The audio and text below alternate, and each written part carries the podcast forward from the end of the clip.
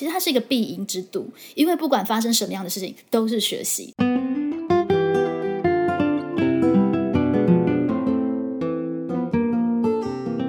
他们用自己的角度重新为学霸做了一个定义。有学生来问你问题，你答不出来，那那也很正常。你还反而得到了一个契机，可以邀请学生一起去找答案。是的，找答案的过程就好玩啦。是啊，是啊，真的。当你发现学生的内容是不 OK 的时候，你要怎么跟学生去进行沟通？所以又回到了我们这门课的一个本质，就是沟通与表达。我觉得现在老师有时候也会太害怕自己被说为是个权威者，而忽略了在过程当中教师的底线的持守。我只是可能在有些时候我会走在他们的前面，而有些时候我可能是走在他们的旁边，甚至于有些时候我是在后面，然后当最后的那一个。也许没有姿态的意思，就是不管姿态是走在前面、旁边，或者是后面，都是自在的一种姿态。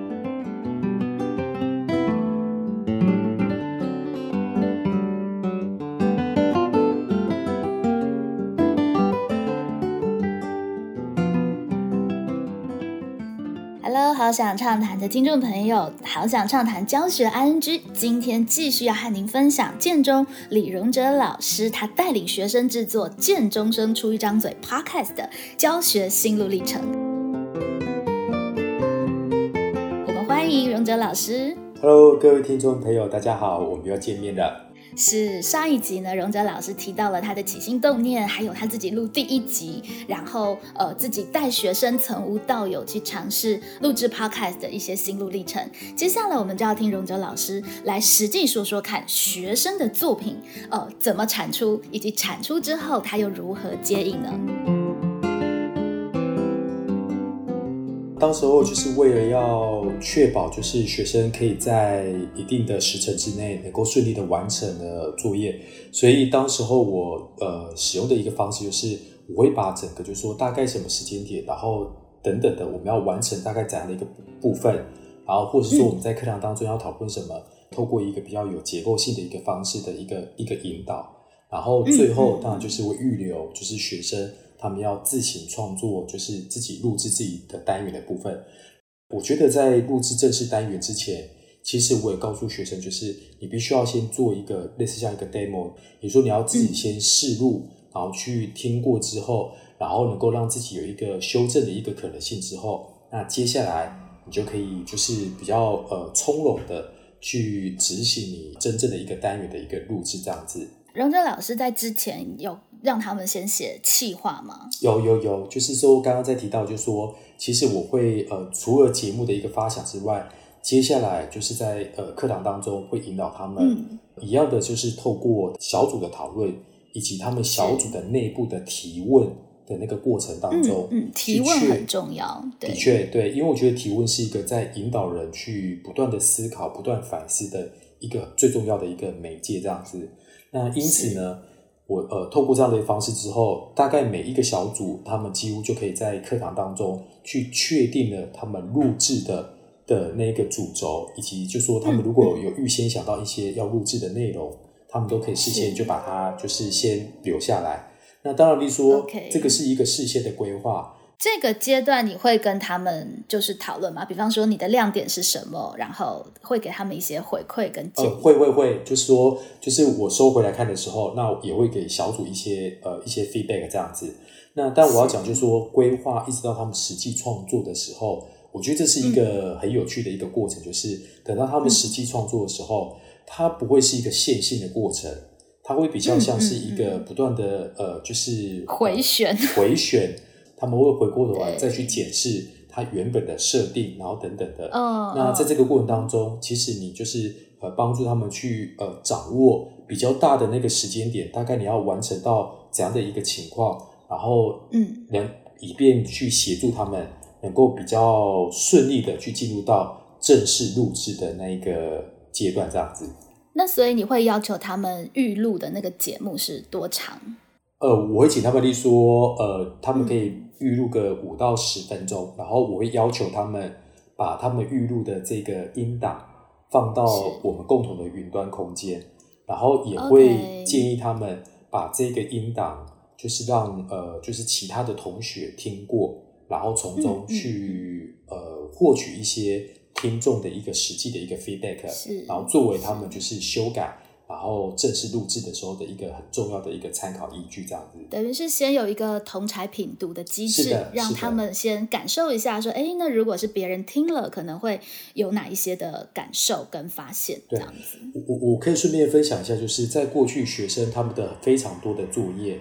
他们都是自己做完之后，最后就交给老师了。其实，在这个过程当中是没有所谓的修改的一个可能性。没错，那我觉得对我来讲，其实我现在学会就是，如果学生他们是能够有一些呃，就是反复修改的那个过程的时候，其实他们自己也会获得比较多的成长。所以，当时候我会呃要求他们就是要有试录，然后要就是同彩的一个品读，一个呃彼此的回馈。很重要的就是希望他们可以在这个过程当中。他们也去察觉到，就是这样的一个创作过程，跟他过去在交作业的过程的差别是什么？是这个历程本身，其实才是教学的重点。是的，是的，真的，以前就是作业，可能上台报告，报告完了，老师给了分数，然后老师说，嗯，可能有这些修改意见，但是因为他没有另外一个更真实的发表空间，所以他不用改啊，对不对？对，他听了，然后下一次另一个报告在上台的时候，问题就又固态复萌，完全没有没有变化。对。对，所以这是一个非常重要的修正。其实也是为什么我们会一直诉求提供学生真实的发表环境，重要性在哪里？因为你平常如果没事叫他一直改，他会很烦。是，但是如果这个作品它有一个更深重的意义，或者是更大的面向公众的机会，那他自然自己也会紧张起来，他自己也会比较有意愿去做那个琢磨的动作。对，的确。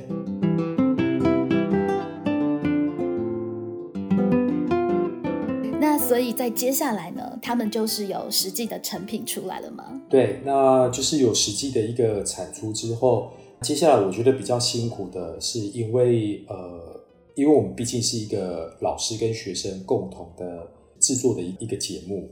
因此我觉得老师他比较重要的是，你必须要去确认学生他们所录制的这些内容。虽然你有看过他们的一个企划的一个大纲，你知道他们大概 录制的内容是什么。但是对于实际的产出，我觉得对于老师而言，你必须要花比较多力气。我觉得当然，就是这也是很多老师相对会对于去使用这样的一个媒介的时候会比较却步的。没错，因为你真的是必须要额外的花比较多的时间去确认学生的一个内容。当然，例如说你本来就不需要听过他们的。那我觉得接下来比较重要的部分就是，当你发现学生的内容是不 OK 的时候。你要怎么跟学生去进行沟通？所以又回到了我们这门课的一个本质，就是沟通与表达。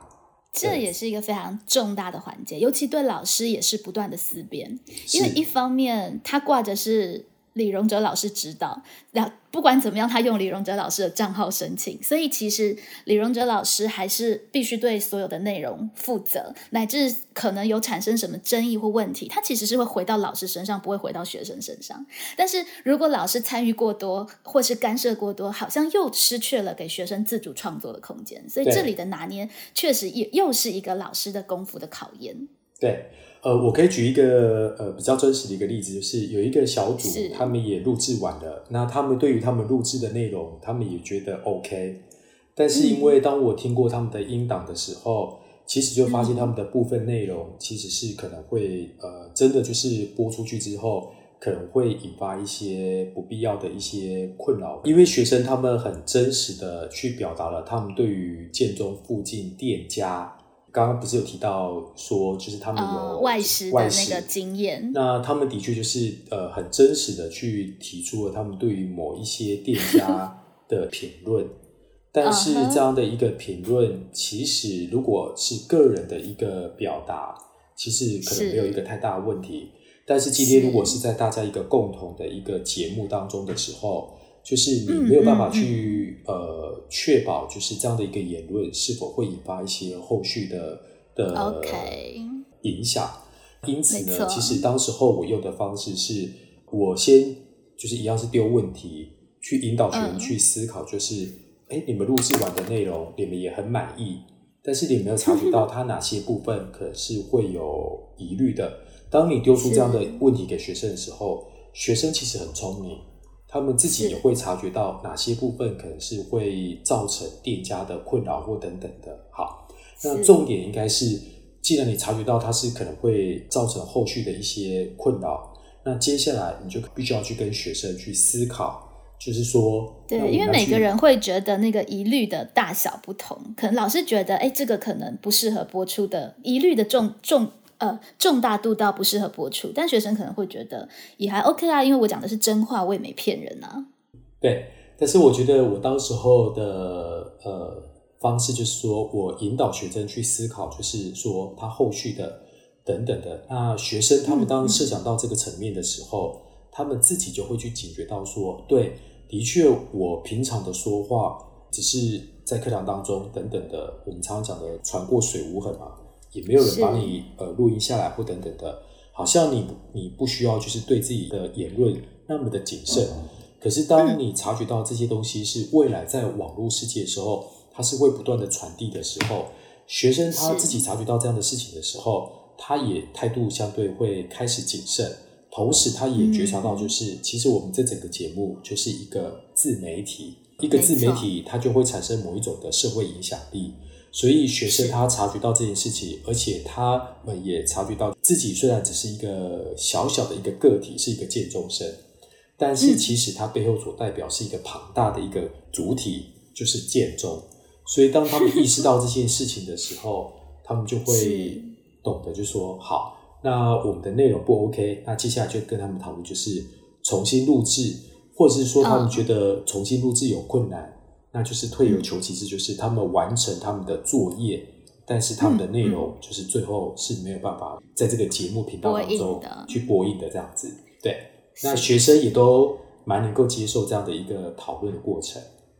嗯，其实这个过程就是现在我们说的，就是为什么要做的这么复杂？为什么一零八课纲要重历程，要重讨论？我觉得，如果它真实敞开的意义所在，就是其实。如果老师们也想要带学生做类似像这样自媒体的活动，我觉得这一点的把关非常重要，因为它也是一个契机，让学生感受到你的言论是有影响力的，所以它被放大检视，不是不是什么学校的权威压迫，是因为你的话语会造成的影响力是比你平常在呃跟同学之间打闹言说，它的重要度是不一样的，所以你必须对你的言论负责。这一件事情不见得就是等于权威打压，因为现在有的时候学生也会很鲁，就会觉得说，为什么我说的是实话，你不可以播？你就是为了要顾虑呃建中的名誉或是等等的，在这个地方甚至有可能会卡关，有非常多的讨论。我想要问一个比较假设性的问题，因为我知道荣是哲老师跟学生的关系，所以其实他是算是还蛮呃，在一个理性沟通的状态。但是我相信可能会有老师，或是你在遇到一个更不理性，或者是他非常 care 他的作品不能播出，于是他非常坚持，他觉得他们就是没有关系，他们觉得他们录的就是 OK，他们也能负责。在这样的状况下，荣哲老师会怎么处置呢？呃，如果说真的遇到像这样子，就是相对比较冲突的一个情况，那也许我可能会跟学生呃去沟通，就是表达一个明确立场，就是共同就是两个班级，包含的龙者这边、共同的这个频道，我们有一个我们自己的底线跟我们自己所设定的一个标准。那如果说他觉得他自己的内容，他觉得很 OK，他觉得他也是一个真实的表达。那我觉得这也很好，我反而会鼓励他，就是说，也许你可以试着自己创自己创建一个频道，然后你可以畅所欲言，你可以在里面就是说，就是更尽情的去表达自己的意见。那因为是你个人所呃创建的一个频道跟节目，所以对自己的节目负责任。那当然，你嗯说你要怎么去表达，然后它后续所引发的影响，或是必须要承担的一个结果，你都可以承担。那当然，你就可以嗯去做自主的一个选择。但是对于大家共同所拥有的这个部分，我觉得这就必须要去学会，就是怎么去沟通、协调跟妥协这样子。嗯，OK，这一步我觉得也很值得老师们就是依据自己的风格去做微调。但是我觉得在这个处理的方法里面，我自己看到蛮有价值的一个地方是，呃，我们带领学生做这些事情，其实最回归到根本，它还是一个教学活动。所以其实老师在教学的呃利益上面去进行把关，我觉得其实是很 OK 的。那呃，老师也提给学生一个挑战，就是如果你真的觉得你可以负责，那你可以去创建自己的节目。我们其实可以保留学生这样的空间的，因为他的言论也不至于言论到严重到真的不能言说。但是在这里，学生其实他就会开始面对到，他如果要自己创建一个节目，他要从无到有，他要呃开始去制播，然后他怎么样有听众等等，他要企划。呃，之后的集数吗？等等，问题其实就真实了起来。所谓的我可以负责，我会想要为了这个言说付出呃努力跟代价。当我们把情境丢回给学生的时候，我觉得这一招还蛮聪明的。是对，嗯，但是有些老师可能会在这里哦，就会呃下意识的妥协，就说嗯，好吧，那我们来开放表决啊，或者是说嗯，那那这样子的话，就还是让你播。我会觉得，其实在这个地方，老师的把关，就是我觉得现在老师有时候也会太害怕自己被说为是个权威者，而忽略了在过程当中教师的底线的持守。所以，其实在这里的拿捏，当然每一个人可以有不同的尺度，可是我觉得在这样子的一个教学案例的分享里面，应该是会给我们一些不错的触发。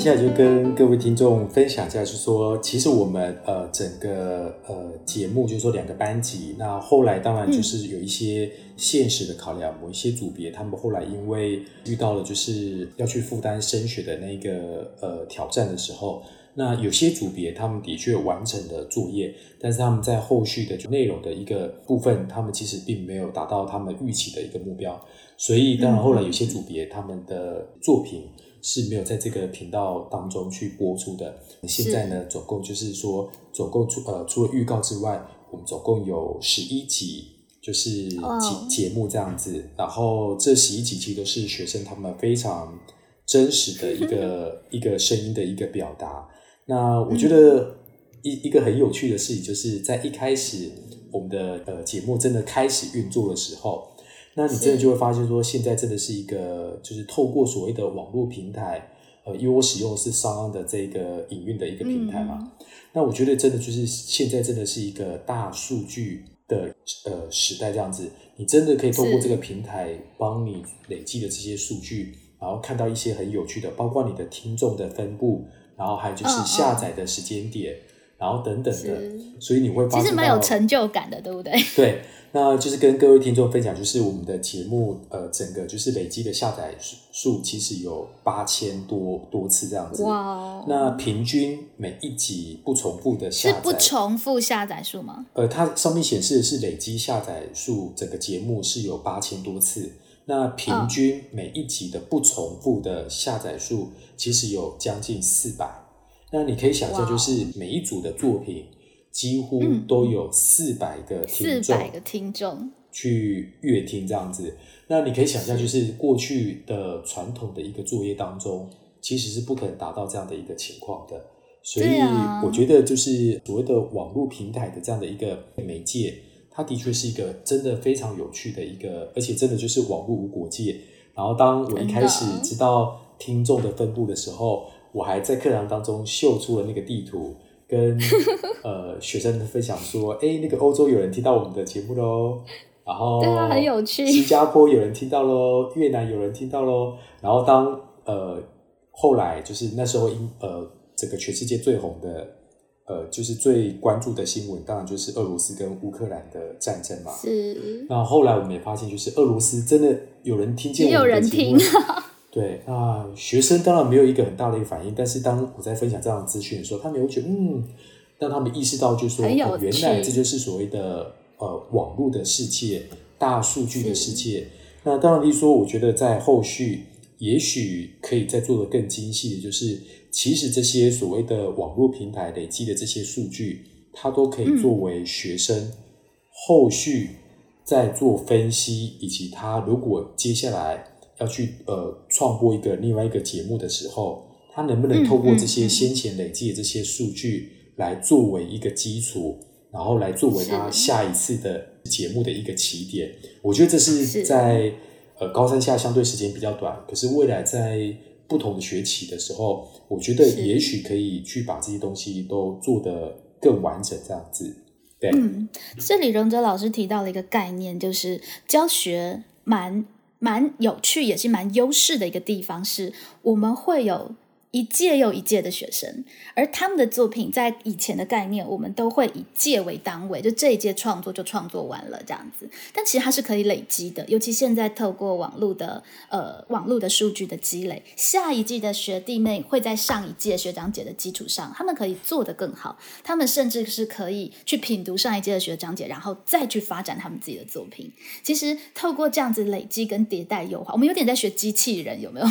就是一代一代的优。优化，其实学生就不用，或是老师就不用觉得自己是不断轮回在做一样事情。比方说，我以前会让学生做《红楼梦》啊，或者是《三国演义》的摘要。那呃，第一届可能是每个人做一回，下一届他其实可以再做另外一回，然后品读学姐的其中一回，他就可以呃提出问题去问下一届的学妹，或者是说下一届的学妹可以去回应上一届学姐的问题。其实。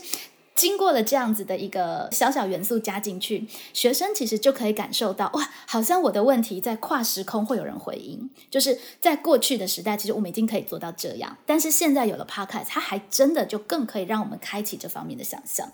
对，我觉得这会是一个很有趣的一个教学经验，然后对于学生而言，也会是一个很有趣的学习经验。等于是我们现在其实是可以放眼，就是我长期在说的体制内跟体制外必须要资源整合。老师其实不是孤立无援在教学现场，很多体制外的呃元素，人家可能是做商业的，就是要接业配啊，或者是干嘛。但是我们其实可以稍微转化一下，它可以变成我们还蛮有效的教学工具。当然，就是在这里，就是老师心脏要够强。例如，其实我自己做 podcast，我觉得还蛮 OK。要让学生来做 podcast，我其实心里的那个牵挂跟 想象，还比荣哲更大一点。我也许下学期在荣哲老师的呃启发之下，也会尝试做这样子的一个事情。就学生开自己的频道已经蛮 OK 的，就是学生会自己去开他的频道，但是用我的名字开频道，然后让学生的作品放进来。哎，这个真的是老师要有一点点。有一点点那个不怕麻烦的胆识，然后才有办法去做到。对，所以荣哲老师，你还没有说，所以你觉得里面最棒的单元是哪一？OK，那个这我们讲老王卖瓜嘛，那这样那个老李要来卖李子这样子。如果说要 呃推荐的话，我其实蛮推荐听众可以呃试着听一下，就是我示范给学生的那一集。就是建中制服的 重量，自己说这样子，对，真的是自己说这样子。然后，但是呃，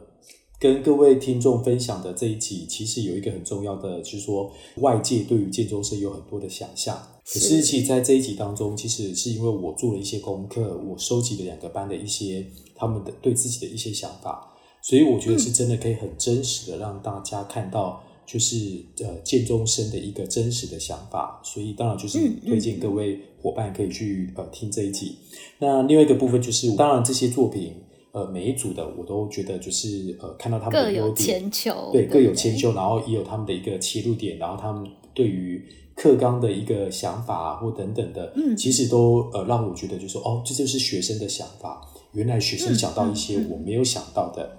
但是我要跟大家呃推荐的一集就是说，其实呃可能大家对于建中生有一个共同印象，就是他们都是所谓的学霸，非常会考试，非常会念书。那到底这些学霸是怎么产生的呢？就是两个班各有一个组别，分别分享了他们呃就是成为一名学霸的那个过程，那称之为所谓的学霸养成记。那我非常喜欢就是三零七班的呃这一组，原因是因为我觉得他们不仅分享了他们在国中阶段的那种所谓的学习的一个过程，它可以作为很多国中生的一个参考之外，我觉得最难能可贵的是他们在最后面的时候，他们用自己的角度重新为学霸做了一个定义。我觉得这是这是一件非常重要的事情，就是学生他会开启。开始去思考学霸真正的意义是什么的时候，我觉得光是这样的一个问题，其实就代表他们真的就是认真的在思考他们所负责的这个单元。所以我觉得，嗯，也蛮有趣。他们最后提出来那个学霸的一个定义，真的很希望各位听众有机会可以去听看看这样子。嗯，没错，真的蛮有意思的。就是听众朋友们可以参考我们的节目资讯栏的连接，就可以点选到剑中生出一张嘴，然后呢，听听里面剑中生自己对学霸是怎么定义的。是，里面其实还包含一点，我觉得也是蛮可以启发的，就是呃，荣哲老师在设计的时候，其实是有设计了两个关卡，一个关卡就是你交作业，一个关卡就是正式发表。所以你只要可以做到交作业的。环节其实你就已经达到任务，你就可以拿到分数，对吧？那呃，可是你作品要到一定的品质，你才有办法发表。荣哲老师觉得这样的设计会带来什么样的好处呢？应该这样讲，就是说，我觉得可能呃，对于学生而言，他们对于自己的期待其实也都不同。那通过这样的一个呃两个不同的一个标准，当然，例如说，你可以确保学生所有的人，他们起码就是在呃高三下的这一门课当中。完成基础该有的一个部分。那至于那个真实发表部分，我觉得那个其实就是我们一开始曾经讨论过的。当你真实发表的时候，其实这个东西它就被赋予了更多的价值跟意义。所以，其实当你愿意去让自己的作品产生更多的一个价值跟意义的时候，你自然的就会努力的想要往那个真实发表的那个阶段迈进，这样子。因为有时候老师的想象哦，会大到学生难以想象。比方说，我们要办个公开的性别教育工作坊之类的。是。那呃，有一些学生会跃跃欲试，有一些学生会觉得压力很大。所以，其实在这个地方，老师设几个门槛，他就可以离出差异化的空间。我们不是常在说差异化教学嘛？其实这也是这样的一个时间。对对吧？就是你只要完成基础的，其实你已经达到了一般我们认为的教学该做的。多的上去的这个部分，就变成老师学生的自主学习的挑战。我觉得他这个地方的意义很大，就是当他从已经拿到分数到他要再去细修，到他可以发表的这一段过程，其实我们一定程度也为学生开发了他自主学习不为分数。因为你分数拿到了嘛，不为分数的一个还蛮好的探索的空间，这是我觉得在呃乱世，就是没有课程规划，可能有些呃的声音会认为说，那学生就没有办法进行有效的学习啊，老师讲课，老师教一定学的比较有效率啊，呃，他可以得到的一个价值，就是我们终于可以老师跟学生去见证，学生是可以不为成绩而读书的，我觉得这里非常非常的重要，是。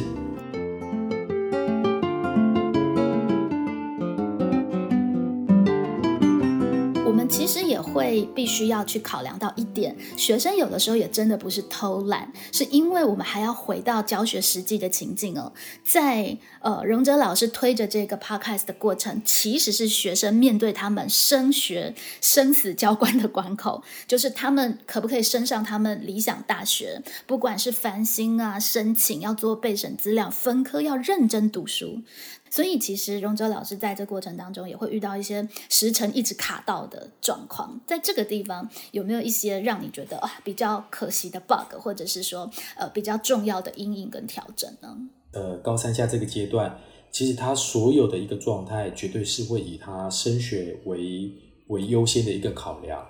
那而且高三下还有一个限制，就是说他的时间点相对是被压缩的。就他的就是整个学一一学期的那个时间是相对是比较压缩的，所以在当时候，其实到学生他们正式录制的时候，以及他们要开始去修改他们一个内容的等等的部分时候，其实跟申请入学呃准备备审资料的那个阶段其实是重叠的，所以在当时候有些组别，他们其实后来是因为现实的考量，因为同一个组别里面，呃绝大部分人都是要申请入学的。所以，呃，这也让我学到一个经验，就是说，可能就是呃，在要学生完成一个这样的一学期的一个比较完整的一个作业的时候，我必须要把在学习当中学生可能会面临到的那些，就是呃时间点、处境、处境等等，都要去考量，然后做一个就是相对更从容的一个规划。那也许是对可以让学生是更自在的去完成一个他们所谓的创作这样子。对，这是我学到的经验。他们会遇到状况，就是有人很想把它做好，有人觉得我就是要去读分科了，这样的状况。是是是，那每一个组别的的情况都不同，包括也有组别就是，呃，他们其实小组之间，呃，就是小组成员之间是有不同的想法，有些觉得他可以再把它修得更好，但是可能部分人，那我觉得这个就是回到呃我们之前所分享的嘛，小组里面他也是在练习所谓的沟通与表达跟协调。所以最后还是要有整组的人，他们去决定他们的作品到底能不能如期的上架，或是只是作为一个作业这样子。对。他势必就必须要妥协，或者是呃去去去争取，在过程当中，他们势必就必须要面临和人沟通协调这样的过程。那如果以教学 ING 的角度来看，其实这些 NG 的过程也很棒啊，就是他们。bonus 学到的东西了，是的确，嗯，对，所以老师如果踩着这样的心态，其实呃，一个教学活动的规划，只要是老师跟学生都诚意为之的，其实它是一个必赢之度，因为不管发生什么样的事情，都是学习，这是老师在做事很棒的一点。对，那当然，老师也不能只是耍嘴皮子，不能只是出一张嘴，老师要真的把那个后设学习的。意识或者是学习的态度带出来，那些冲突才有意义哦。不是放着他们那边吵架，老师是必须要在里面也提醒，时时提醒他们。哎，其实在这里你遇到了这样的一个状态，那我们可以怎么处置呢？带着这样子后设的观念，其实这些 bug 才有办法变成学习的意义。的确，嗯，是。那最后节目啊，我觉得还蛮想要请荣哲老师再分享一个更大的一个概念，就是。老师的教学观，荣哲老师的教学观，因为我们可以感受到，荣哲老师就是一个非常善于习惯用提问的方式，然后尊重学生，面对学生不同的意见，其实也可以泰然处之。我觉得好，还蛮有道家的那种氛围。不知道老师有没有后设的观察到自己的教学风格呢？我觉得就是呃，回归到自己成为一个教学者的初衷跟一个起点。是因为我本身对于学习跟思考这件事情，我觉得它是有趣的，所以其实我一直很希望说，在我的课堂当中是能够把虽然呃我们任教的科目是国文，可能对于很多人而言，会对于国文一听到国文两个字的时候，可能就呃不自觉的就进入到了休眠状态或等等的，但是其实对我而言，我会觉得就是。其实，当你能够开始在课堂当中产生一点所谓的玩性，就是所谓的 play 的这样的一个好玩的一个可能性的时候，其实，在你的课堂当中就会有产生更多的可能性。那对于我而言，我很常觉得自己就是一个很像带着学生一同冒险的向导吧。我跟他们走在一起，我只是可能在有些时候。我会走在他们的前面，而有些时候我可能是走在他们的旁边，甚至于有些时候我是在后面，然后当最后的那一个。好，那总而言之，无论走在前面、走在旁边、走在后面，就是跟着他们一起走。所以对于我而言，其实我的教学观就是跟学生共同思考，跟学生共同生活，未来也有机会跟学生共同回忆。这其实就是我一个很简单的教学的一个理念，这样子。荣正老师刚刚有开玩笑说，其实他的姿态就是没有姿态。那那配合刚刚的说法，也许没有姿态的意思就是，不管姿态是走在前面、旁边或者是后面，都是自在的一种姿态。是因为有的时候有些老师会放不下那个偶包，对不对？就是 会放不下自己是个好学生。这样子的一个包袱，觉得自己无论如何要为人师表，要做出一个就是标榜。那有时候其实还蛮辛苦、蛮累的。的确，的确，对我我也察觉到，就说在身边的很多的教学伙伴，其实可能过去大家在自己成长跟学习的过程当中，都是属于那种所谓的大家传统价值观所认定的好学生。那当然，你说你你带着这样的一个一个包袱的时候。其实你就会不断的展现出某一种的姿态，某一种的样态这样子。但是我觉得现在的整个社会的多元性，学生的多元性，也许我们也可以去思考，就是好学生的定义到底是什么？那当你自己去解构了好学生的这个定义之后，你产生的各种可能性的时候，也许也就代表你自己是比较能够跟所有各种样态的学生能够比较自在的沟通，这样子。对，就是放松放松，就是有学生来问你问题，你答不出来，那那也很正常。你还反而得到了一个契机，可以邀请学生一起去找答案。是的，找答案的过程就好玩啦。是啊，是啊，真的。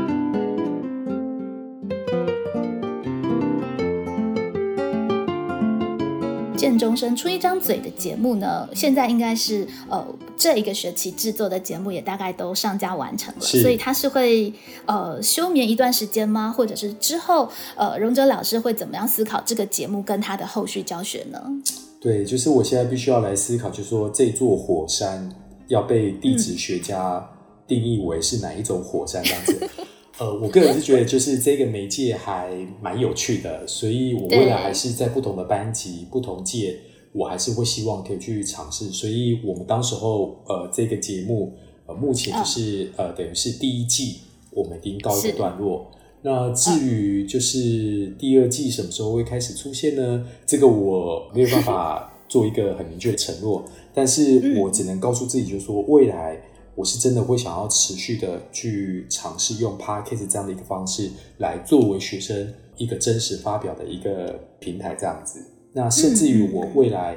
也会想要去思考，就是让学生去试着比较有比较高的一个主导性，去主导整个节目营运，包括例如说后端的一个监控啊等等的，都是可以由学生来完成。我觉得这也是有可能的。嗯，是网络媒体的运用，其实这也是好处之一，就是没有人告诉你，你一定要就是勇往直前，不可休息，走走停停，其实在网络上是很 OK 的。就是你沉寂一段时间，等到呃资源又具足了，再重新又有一一段时间的呃开创。其实甚至在过程当中，也是因为荣哲老师的这样子的一个实践，让我想到，哎，未来我们也许还有跨校 Podcast 之类的，也是有它的空间跟可能性。真的。